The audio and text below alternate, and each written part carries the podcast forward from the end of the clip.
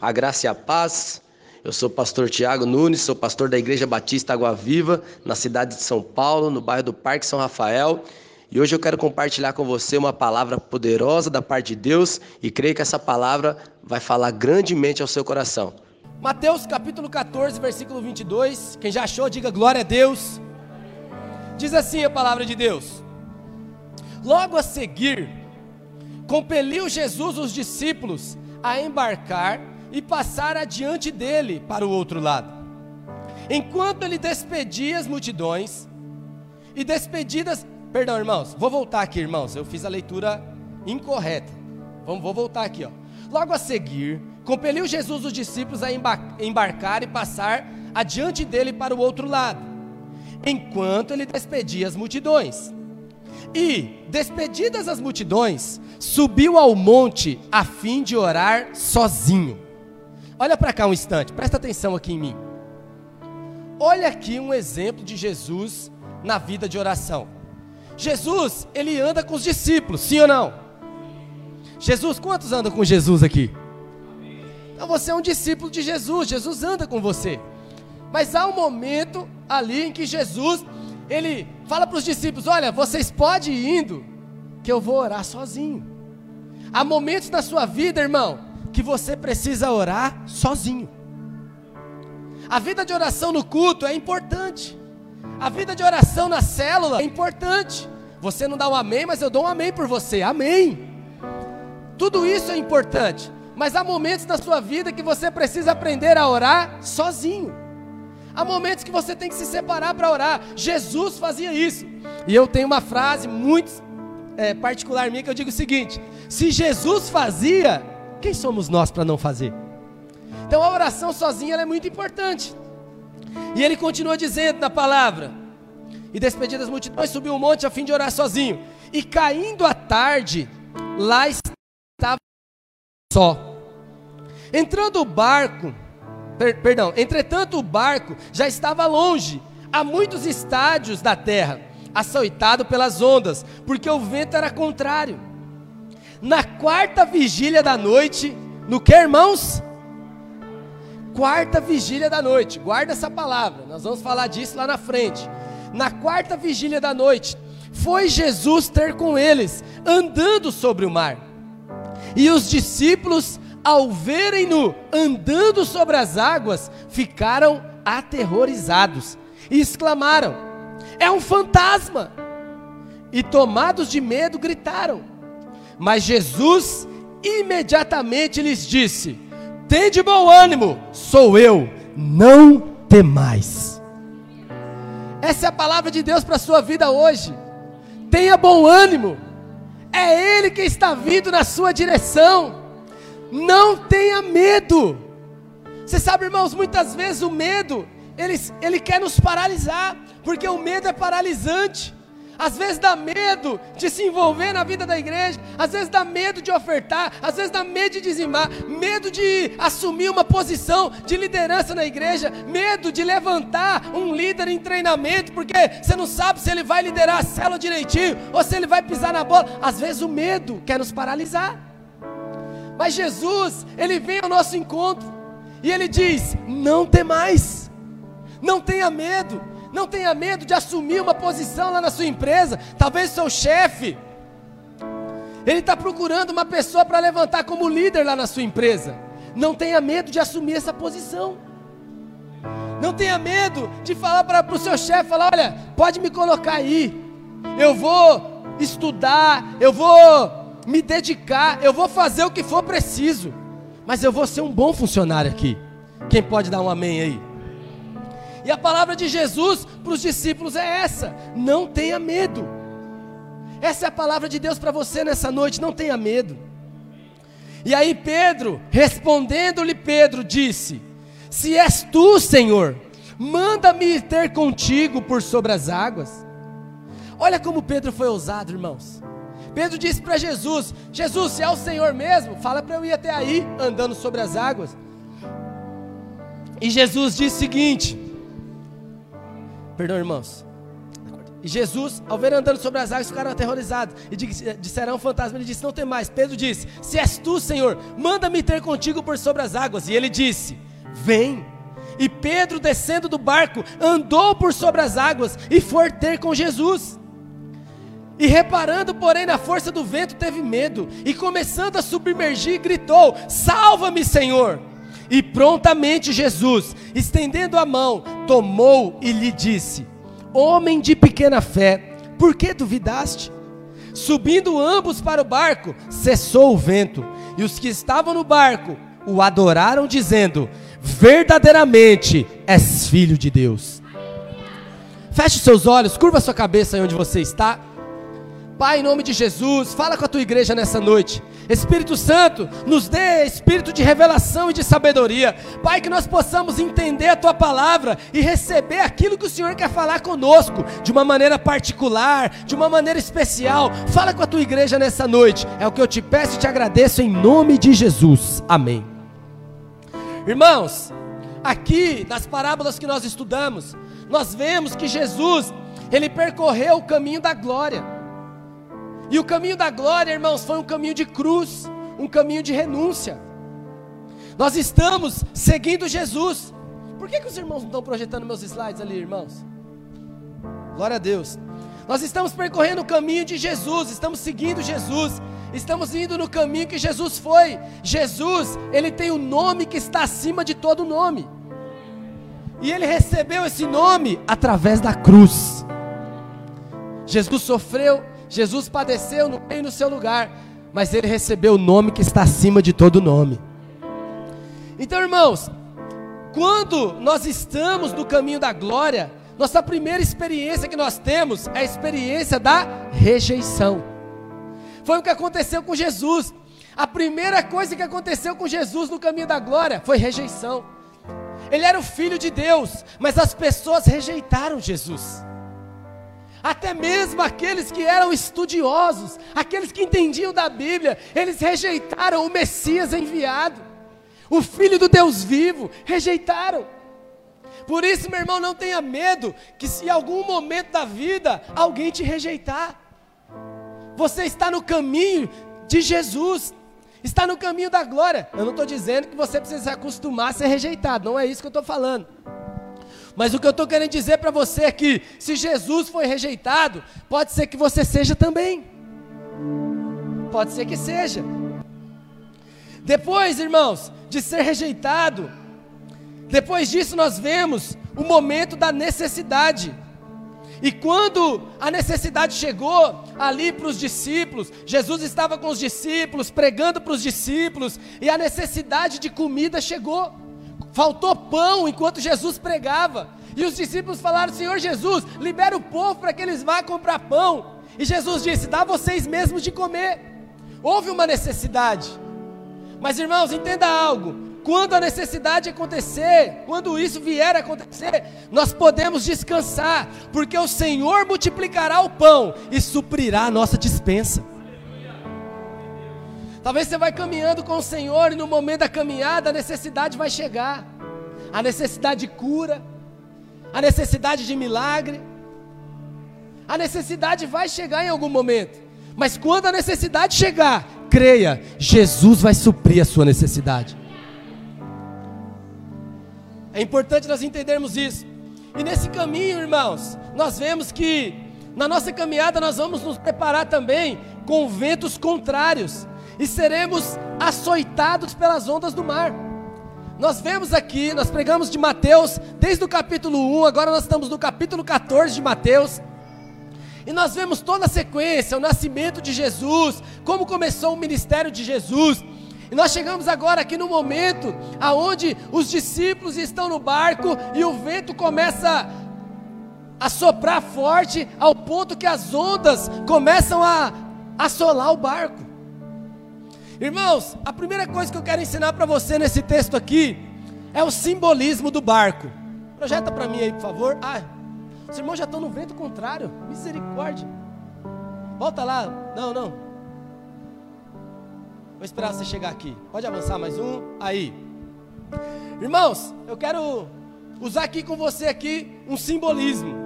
Irmãos, o barco aqui, ele simboliza a igreja.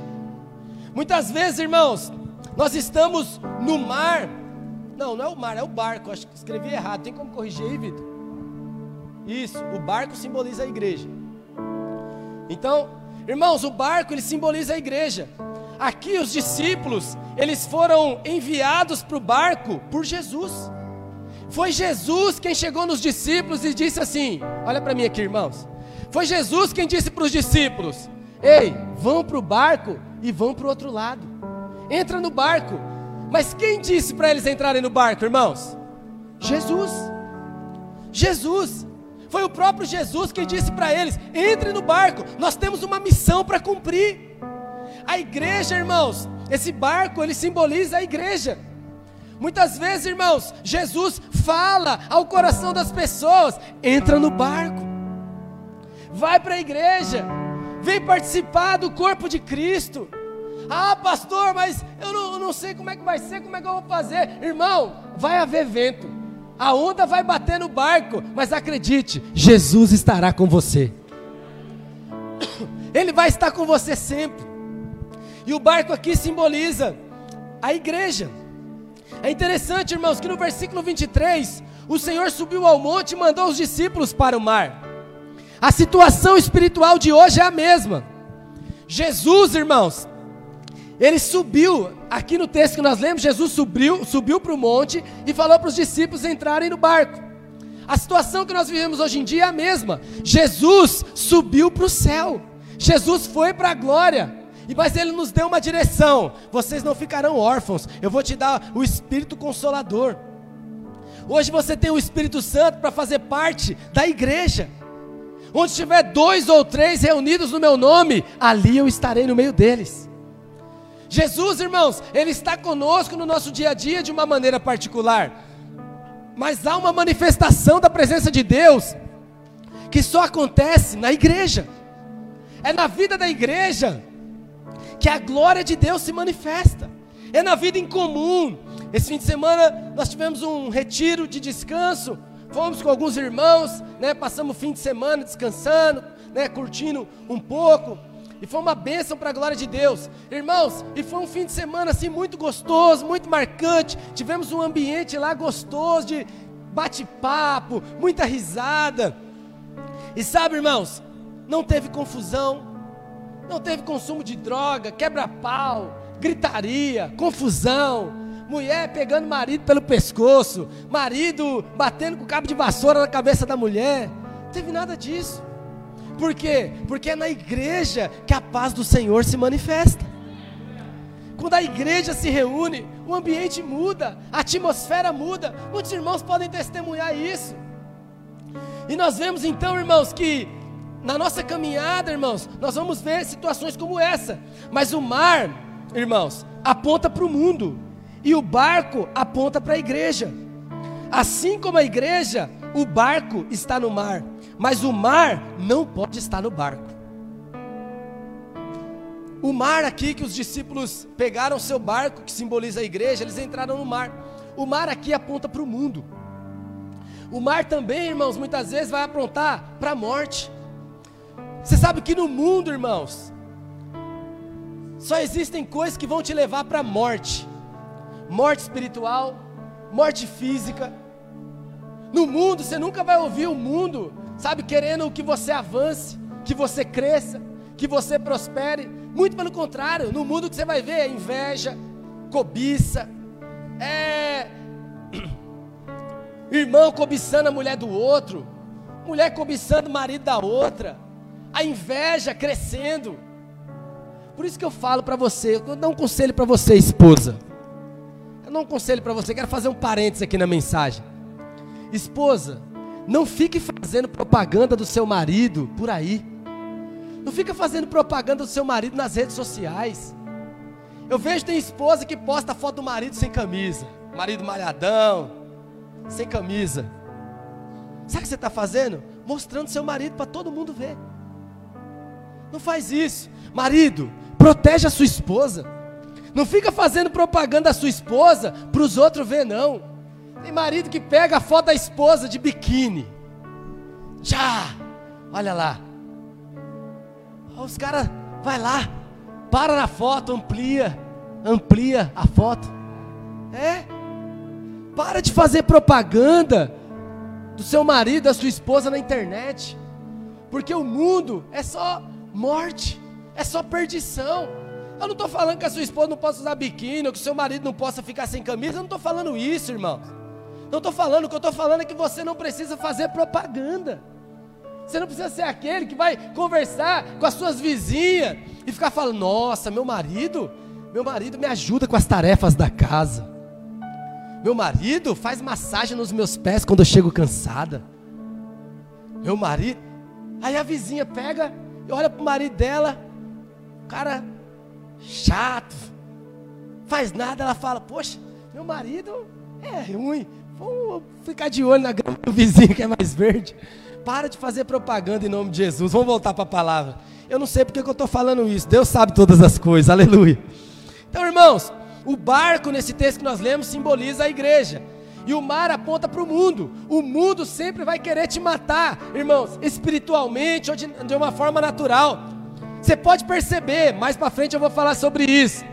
Mas você pode perceber quando o irmão ele vem para a igreja, e ele começa a orar, começa a buscar a palavra de Deus e ler, aí batiza. Mas se ele começa a se envolver com o mundo, irmãos, começa a escutar música mundana, continua saindo com o povo do mundo, você vai ver, não vai durar muito tempo, vai cair. Você pode observar as pessoas que se desviam dos caminhos do Senhor, é porque se envolveu com o mundo. Porque o barco pode estar no mar, a igreja pode estar no mundo, mas o mar não pode estar dentro do barco. Ó, esses irmãos aqui são tudo teólogos, cheio da revelação da palavra. Eu vou fazer uma pergunta para você aqui agora. O que que acontece, irmão, se o mar entrar dentro do barco? O que que acontece? O que que acontece, irmãos? Vou fazer que nem o Paulo da Val. Afunda. Afunda. Se o mar entrar dentro do barco, afunda. Não tem como, não pode. O mar não pode estar dentro do barco, o mundo não pode estar dentro da igreja. Nós não podemos querer fazer da igreja, irmãos, o mesmo padrão do mundo. Não podemos. Não podemos pegar as práticas mundanas e querer aplicar dentro da igreja. Não tem como. Não tem como você pegar um ensino mundano para aplicar na prosperidade. Não tem como você pegar um ensino mundano para colocar, aplicar, para restaurar seu casamento. Não existe. Não tem como, não vai dar certo. Não tem como. Ah, não, pastor, eu vou usar as coisas do mundo para apimentar a relação. Vai dar errado. Vai dar errado. Então, irmãos, nós precisamos entender que o barco é a igreja que o Senhor nos colocou. O Senhor Jesus nos colocou nessa igreja, nesse ministério. Honre o barco ao qual o Senhor Jesus te colocou. Quem pode dar um amém aí? Mas nesse texto, irmãos, nós vemos também o mar, vemos o barco, mas nós também vemos o vento contrário. Pode avançar mais um aí? O vento contrário. Vocês estão conseguindo ver aqui? Estão conseguindo? Glória a Deus. Não? Apaga aqui então, para os irmãos poderem enxergar. Aleluia. Nós vamos virar isso aqui, ó. Na próximo domingo nós vamos virar aqui esse negócio. Aleluia. Olha o que diz a palavra de Deus. Mateus 14, 24.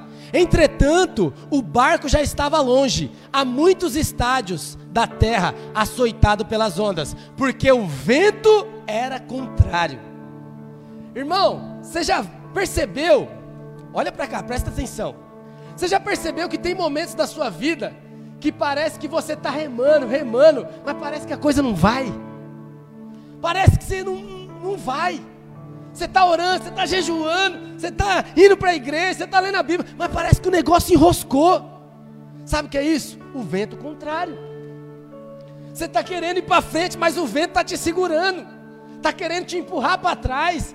Parece que o negócio está feio. Irmãos, o vento contrário aponta para perseguição ou para resistência do inimigo. Muitas vezes o vento vem para querer nos impedir de avançar.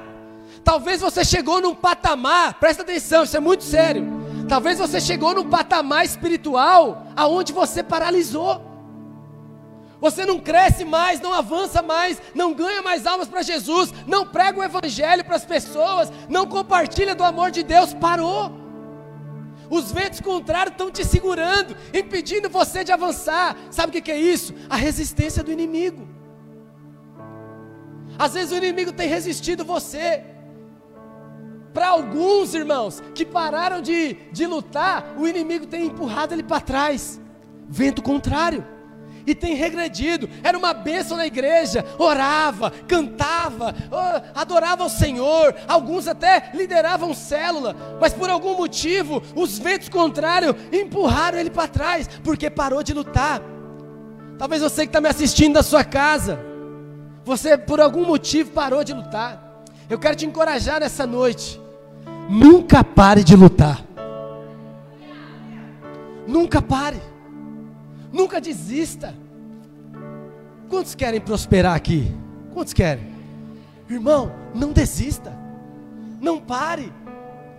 Esses dias eu estava conversando com o irmão e falei para ele, irmão, você tem um dom de crescer, você tem um dom de multiplicar riqueza. Usa isso. Sabe, irmãos, você que quer crescer, quer prosperar, ore. Peça sabedoria a Deus. Fala para Deus, Deus, me dá uma ideia, me dá um uma solução. Eu quero prosperar, mas não desista. Por mais que o inimigo tenha te empurrado para trás, não pare. Não pare de lutar pelo seu casamento, não pare de lutar pelos seus filhos, não pare. Ainda que o inimigo tenha resistido você, ainda que os ventos estejam contrários, você está orando, mas seu filho está piorando. Você está clamando, mas parece que seu marido está se afastando mais. Você está falando com a sua esposa, mas parece que ela está com a mente bloqueada pelo inimigo. Não pare, não desista. Resista aos ventos contrários. Nesses dias, o inimigo tem resistido à igreja do Senhor. Tem resistido com o coronavírus, tem resistido com a política do nosso país que está podre. Política podre. Posso falar muita coisa que está sendo gravado. Mas o negócio, irmãos, não, não tá feio. Sabe? O negócio não, não é bom. E muitas vezes por briga política, presta atenção nisso. Muitas vezes por briga política, pessoas estão morrendo. Porque às vezes o político vai lá e dá uma canetada pensando no bolso, pensando no dinheiro, e pessoas morrem por causa de uma coisa que ele assina. Diga misericórdia. Vento contrário. Irmãos, mas nós somos a igreja do Senhor. Não precisamos temer os ventos contrários, ainda que estejamos no mar do mundo. Jesus está no céu, no monte, no céu. Jesus está no monte intercedendo por nós. Jesus ele subiu no monte para quê, irmãos? Para orar. Enquanto os discípulos estavam no meio do mar, Jesus estava orando. Eu vou dizer para você, no meio da sua luta, no meio da sua tempestade, no meio dos ventos contrários, Jesus está intercedendo por você.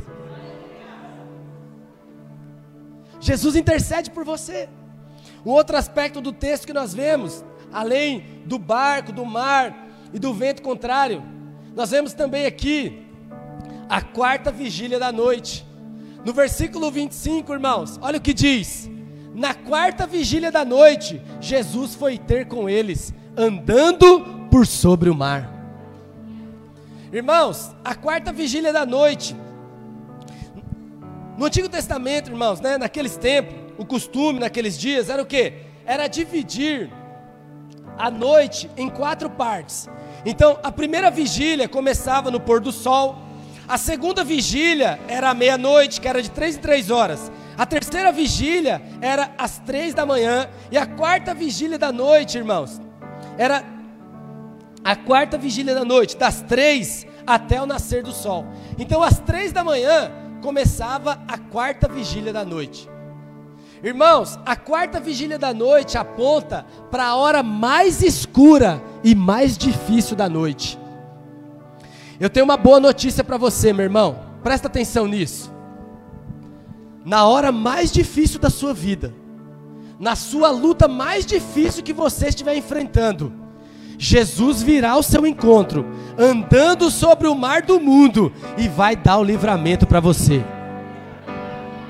No momento mais difícil, na hora mais difícil, Talvez você está vivendo um momento difícil que você não vê saída. Como que eu vou sair dessa? Como que eu vou me livrar disso? Ei, deixa eu dizer algo para você. É no momento mais difícil da sua vida, é na crise mais difícil que Jesus vem andando ao seu encontro. É no momento mais difícil, na quarta vigília da noite, no momento mais escuro da noite. Ele vem. Ele vem para te encontrar. Se os irmãos soubessem até cantar essa daí depois, eu ia. Ele vem para te encontrar. Ele vem para encontrar com você e para te dar o livramento. Eu vou correr aqui que eu quero terminar no horário certo. Aleluia. Além disso, irmãos, da quarta vigília da noite, um outro aspecto do texto, avança aí mais um slide para mim, por favor. É que eles também acharam que Jesus era um fantasma. Olha o que diz o texto, no versículo 26. E os discípulos ao verem-no andando sobre as águas, então Jesus ele vem na quarta vigília da noite. Já imaginou, irmãos? De madrugada. Os irmãos estão marcando a pescaria em alto mar aí. Os irmãos são ousados. Eu nunca fui. Tenho medo. Mas eu falei, com vocês eu vou. Eu fico imaginando. na quarta vigília da noite, no meio do mar, os ventos soprando, as ondas altas, aquela escuridão total. E Jesus vindo andando sobre as águas. Você já parou para imaginar, Paulo? Porque muitas vezes, irmãos, eu ouço pessoas pregando esse texto e parece que os discípulos fizeram uma injustiça com Jesus. Mas eu imagino se fosse você, irmão, lá. No meio do barco, no meio do mar, assolado pelas ondas, na quarta vigília da noite. Aquela época, irmão, não tinha celular com lanterna, não. Não tinha lanterna, Aquela época lá era farolete, no querosene. Minha família é de Minas Gerais, e quando era pequenininho, lá na roça não tinha energia, lamparina.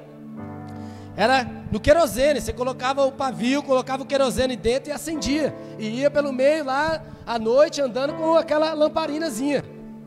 Você que é de São Paulo, não conhece essas coisas, aleluia. Mas irmãos, nós vimos aqui os discípulos confundiram Jesus, pensaram que era um fantasma e ficaram aterrados aqui diz, né? Mas pode ser aterrorizados. E exclamaram: "É um fantasma". Irmãos, muitas vezes nós não percebemos o Senhor vindo ao nosso encontro. Presta atenção no que eu estou te dizendo. Muitas vezes Jesus vem ao seu encontro e você não está percebendo que é Jesus agindo ao seu favor.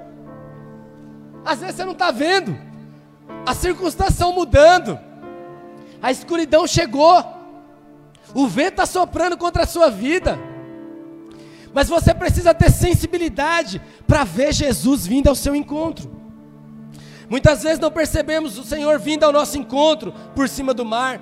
Olhamos muito as ondas altas, o vento forte. Às vezes nós olhamos mais para os problemas do que para Jesus. Jesus está vindo ao seu encontro nesses dias.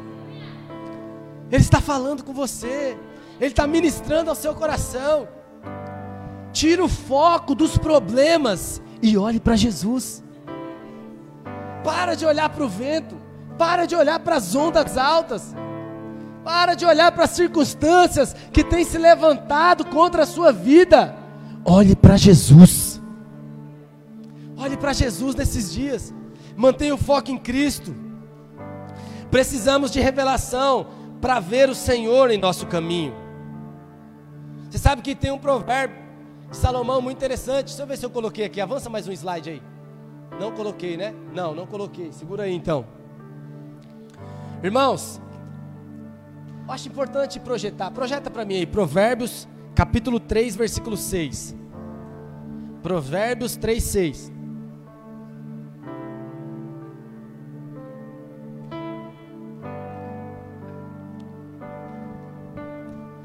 Provérbios 3:6. Olha o que diz a palavra de Deus, Provérbios 3:6.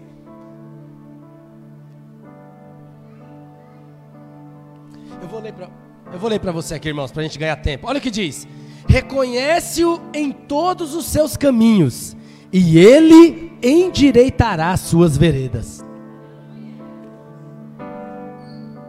Você sabe qual é a diferença de caminho e vereda, irmãos? Vou explicar para você. É coisa do interior também, Larte. Vereda, irmãos, caminho lá na roça é uma rua mais larga, é um caminho, é uma rua mais larga. E vereda é aquele trio, a gente chama de trio aqui, é uma vereda, né? É aquele mais estreitinho, é uma vereda. Olha o que a palavra de Deus diz: reconhece o Senhor em todos os seus caminhos.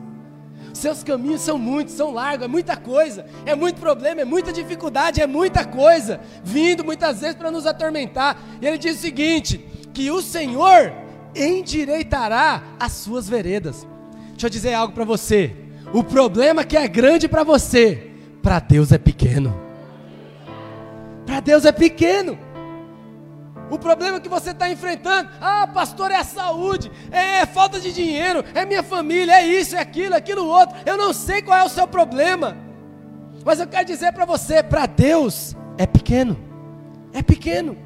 Nós precisamos reconhecer o Senhor em todos os nossos caminhos. Irmão, que a partir de hoje você possa reconhecer o Senhor quando Ele vem ao seu encontro, quando o Senhor vem andando sobre as águas. É no meio do seu problema que o Senhor vem ao seu encontro. Mas não confunda o Senhor com um fantasma.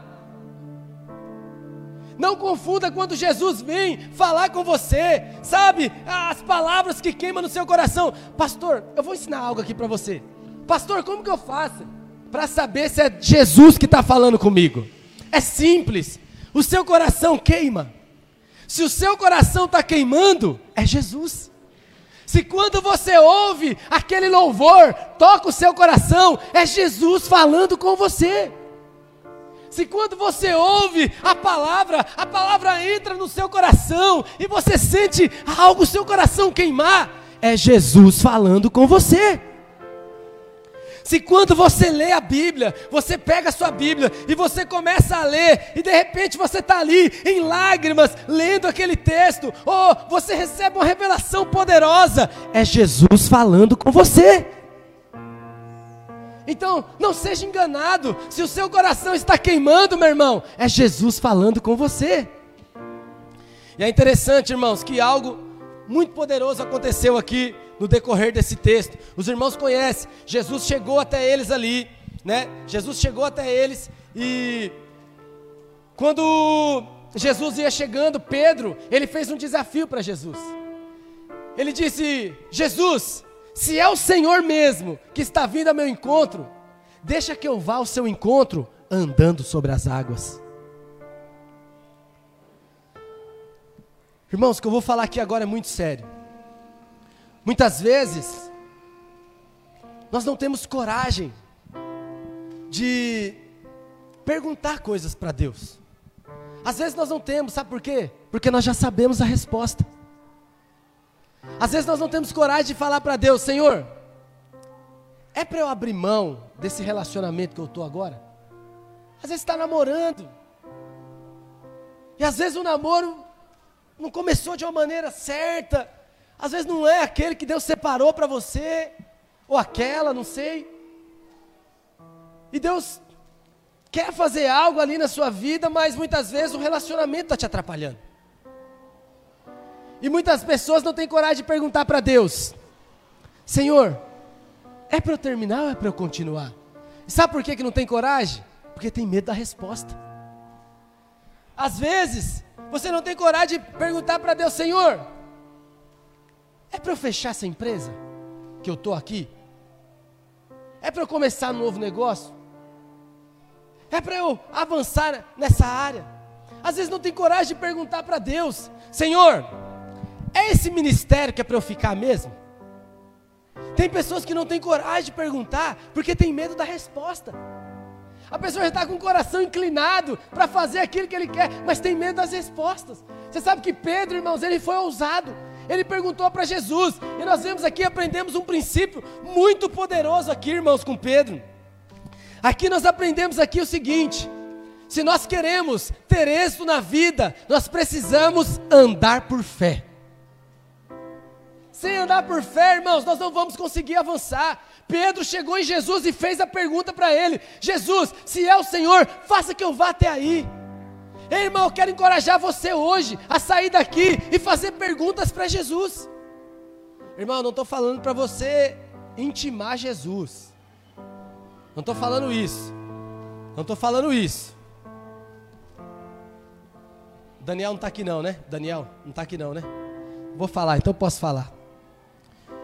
Hoje eu estava conversando com o Daniel e eu falei para ele, falei, Daniel, olha, você precisa aprender a conversar, falar e agir.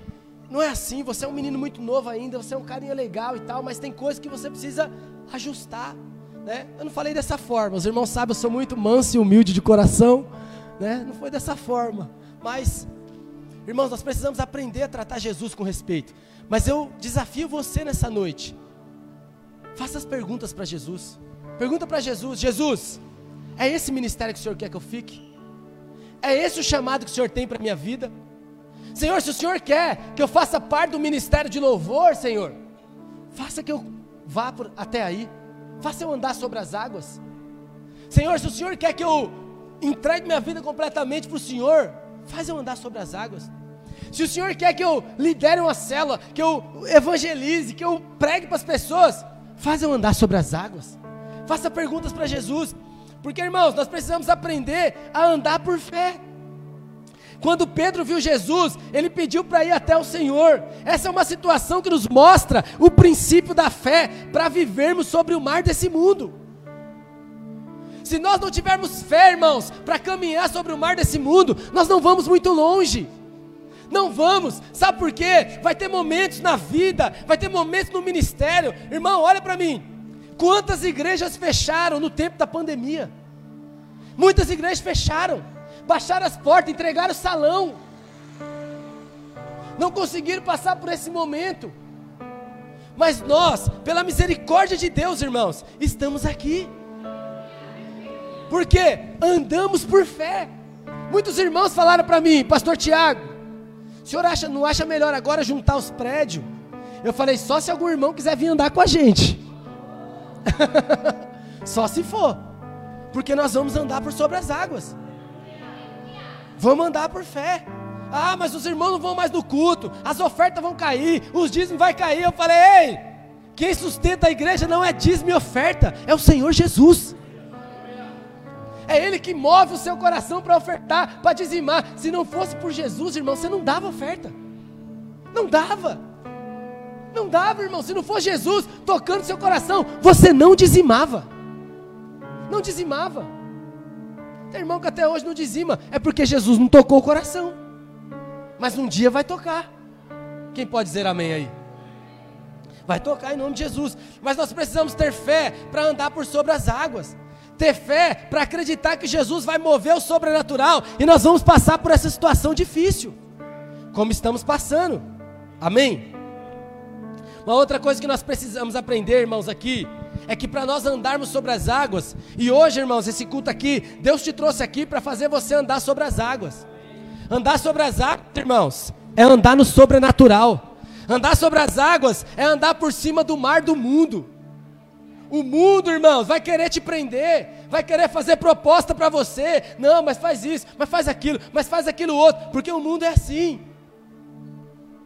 Mas nós precisamos andar sobre as águas, andar por fé. Mas só que, presta atenção, para andar por fé, nós precisamos de uma palavra. Vou repetir para você. Para andar por fé, você precisa de uma palavra. Irmão, não tente andar sobre as águas sem ter uma palavra de Jesus. Presta atenção nisso. Não tente andar sobre as águas sem ter uma palavra de Jesus. O que, que é isso, pastor? Não estou entendendo nada. Vou te explicar. Eu aconselho muitos irmãos a abrir empresa. Demais, irmãos. Os irmãos, o irmão falou para mim que tem o desejo, eu falo, irmão, é isso. Abre. Mas, irmão, não faça isso sem ter uma palavra de Deus. Não tente andar sobre as águas sem ter uma palavra. Irmãos, honestamente, quantas pessoas você conhece que depois de Jesus andou por cima do mar? Quantas pessoas você conhece? Eu não conheço ninguém. Eu não conheço. Ouvi um caso aí de uma, do irmão da equipe da Hyde Baker. Ele foi evangelizar lá nos ribeirinhos do Amazonas. E quando eles foram evangelizar lá, ouvi uma história. Quando eles foram evangelizar, deu uma enchente lá e alagou tudo. E disse que eles tinham que entregar mantimento lá, senão o pessoal ia morrer de fome. E aí ele Diz o irmão, né, contando o caso, que ele orou e Deus fez ele andar sobre as águas. Eu não vi, mas é a única história que eu ouvi, mas não vi. É para você ver quantas histórias. Porque para andar sobre as águas, irmãos, precisa de uma palavra de Jesus. Quando Jesus veio e Pedro falou: Jesus, faça com que eu vá até aí. O que que Jesus disse? Vem, vem. É o que Jesus está falando para muitos irmãos aqui nessa noite. Talvez, irmão, você está dentro do barco, você está dentro da igreja, mas Jesus está falando para você: é momento de andar por sobre as águas, é momento de você sair no mundo e ser um instrumento de Deus, pregando o Evangelho, ganhando alma para Jesus. Jesus está te chamando, vem para o ministério, vem pregar a palavra, vem assumir uma posição. Jesus está te chamando nessa noite, desce do barco e vem. Essa é a palavra de Jesus. Vem. Vem para fazer o projeto que Jesus tem para a sua vida.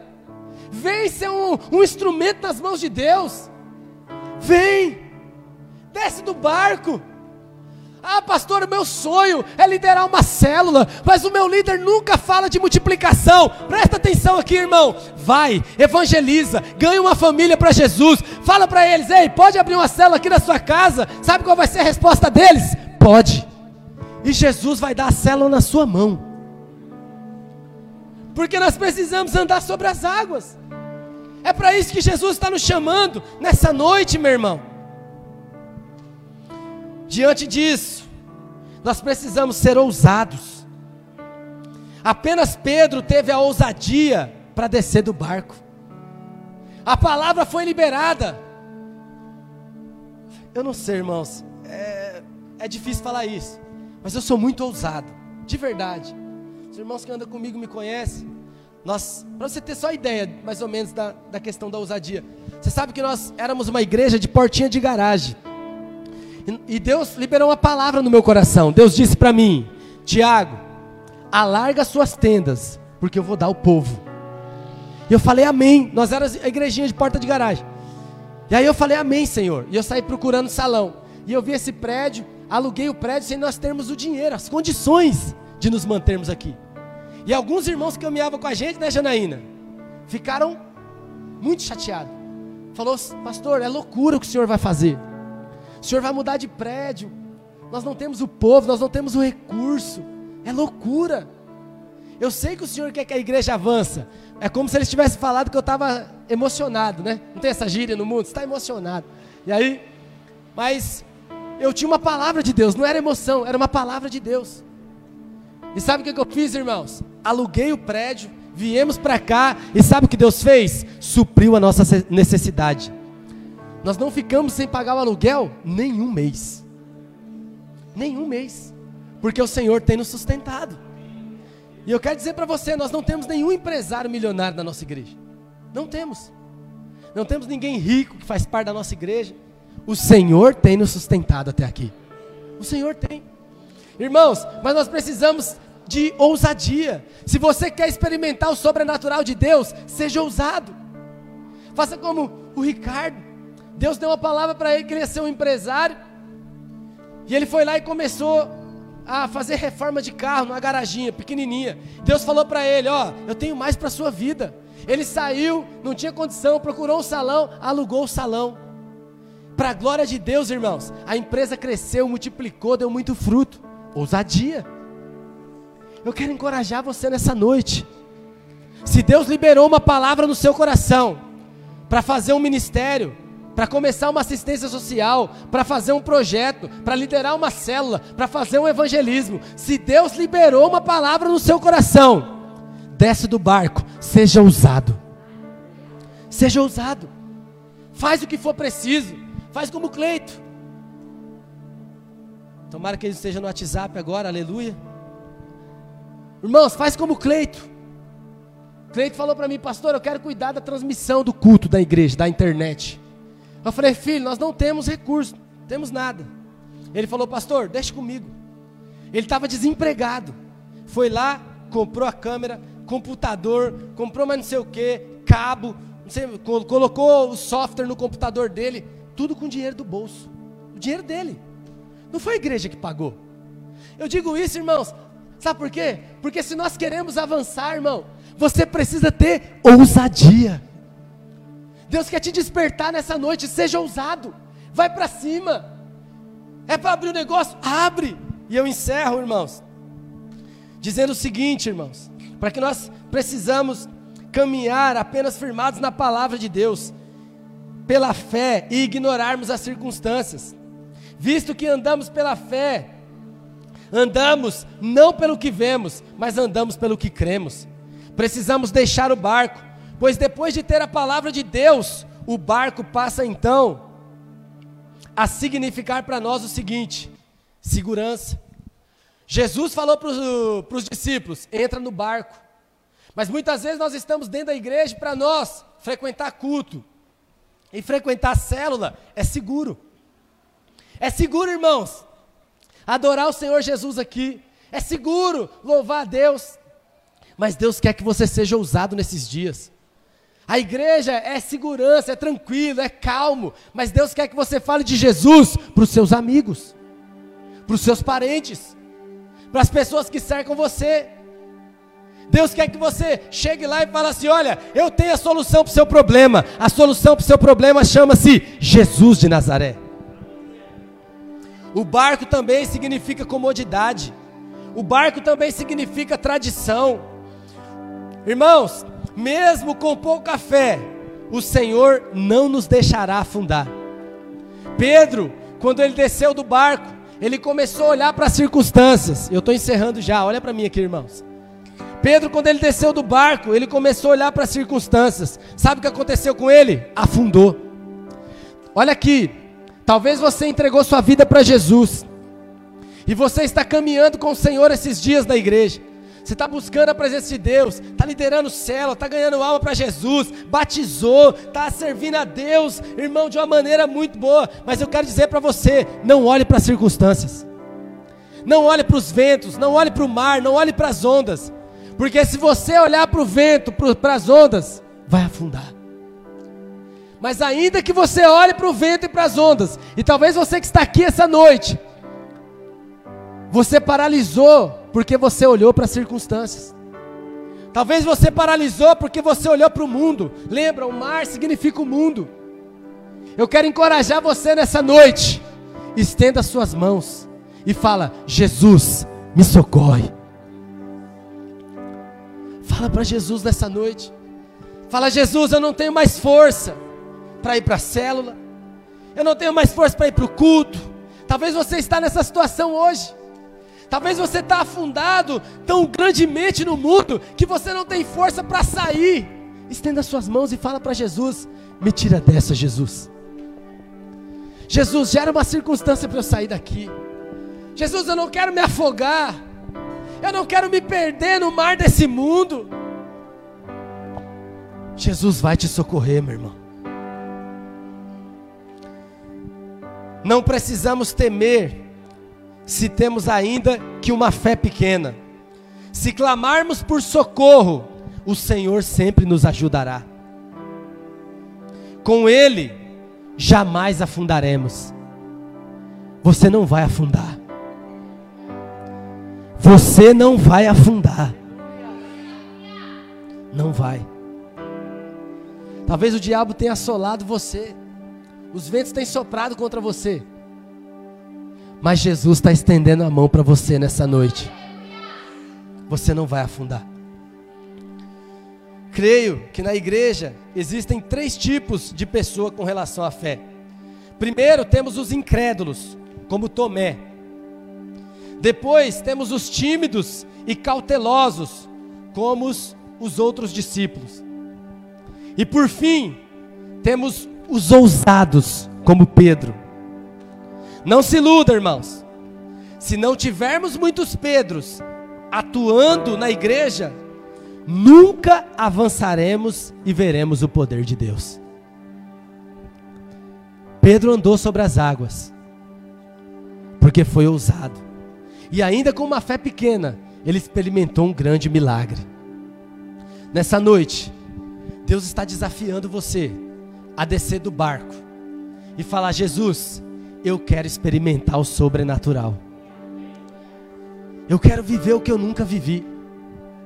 Eu quero orar pelas pessoas e quero ser usado para curar pessoas.